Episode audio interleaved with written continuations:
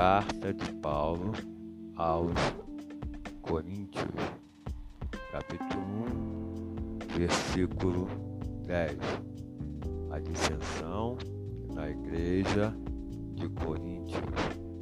Rogo-vos, porém, irmãos, pelo nome do nosso Senhor Jesus Cristo, que digais todos que não haja entre vós dissensões, antes sejam unidos em um mesmo sentido e um mesmo parecer. Porque a respeito de vós, irmãos meus, foi comunicado pela família de Chloe que há contenda entre vós. Quero dizer com isso Cada um de vós diz: Eu sou de Paulo, eu sou de Apolo, e eu de Cefas, e eu de Cristo. Está, está Cristo dividido? Foi Paulo crucificado por nós? Ou foste vós batizados em nome de Paulo? Dou graças a Deus, porque nenhum de vós batizei, senão a Cristo e a Gaio para que ninguém diga que fostes batizado em meu nome. Eu batizei também a família de Etefanes. Além destes, não sei se batizei algum outro, porque Cristo enviou-me não para batizar, mas para evangelizar, não em sabedoria de palavras, mas para que a cruz de Cristo se não se faça vã. Porque a palavra da cruz é loucura para os que perecem, mas para nós que somos salvos é o poder de Deus. Porque está escrito: Destruirei a sabedoria dos sábios e aniquilarei a inteligência dos inteligentes. Onde está o sábio? Onde está o escriba?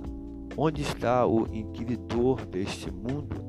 Porventura, não tornou Deus louca a sabedoria deste mundo? Visto como, na sabedoria, na sabedoria de Deus, o mundo não conheceu a Deus pela sua sabedoria, aprove a Deus salvar os crentes pela loucura da pregação.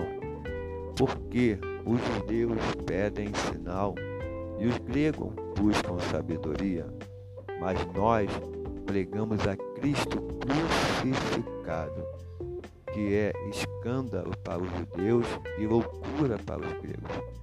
Mas para os que são chamados, tanto judeus como gregos,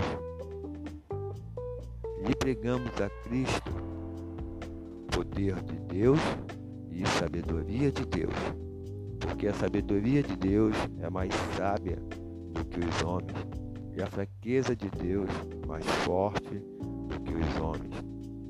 Porque vedes, irmãos, a vossa vocação, que não são muitos os sábios segundo a carne, nem muitos os poderosos, nem muitos os nobres que são chamados, mas Deus escolheu as coisas loucas deste mundo as sábias.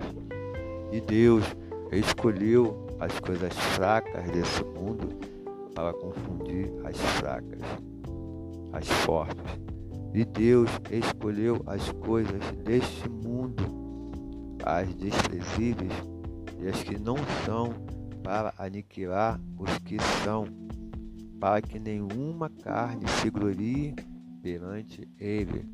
Mas vós sois dele em Cristo Jesus, o Cristo a qual para nós foi feito por Deus sabedoria e justiça e santificação e redenção, para que, como está escrito, aquele que se gloria, glorie-se no Senhor.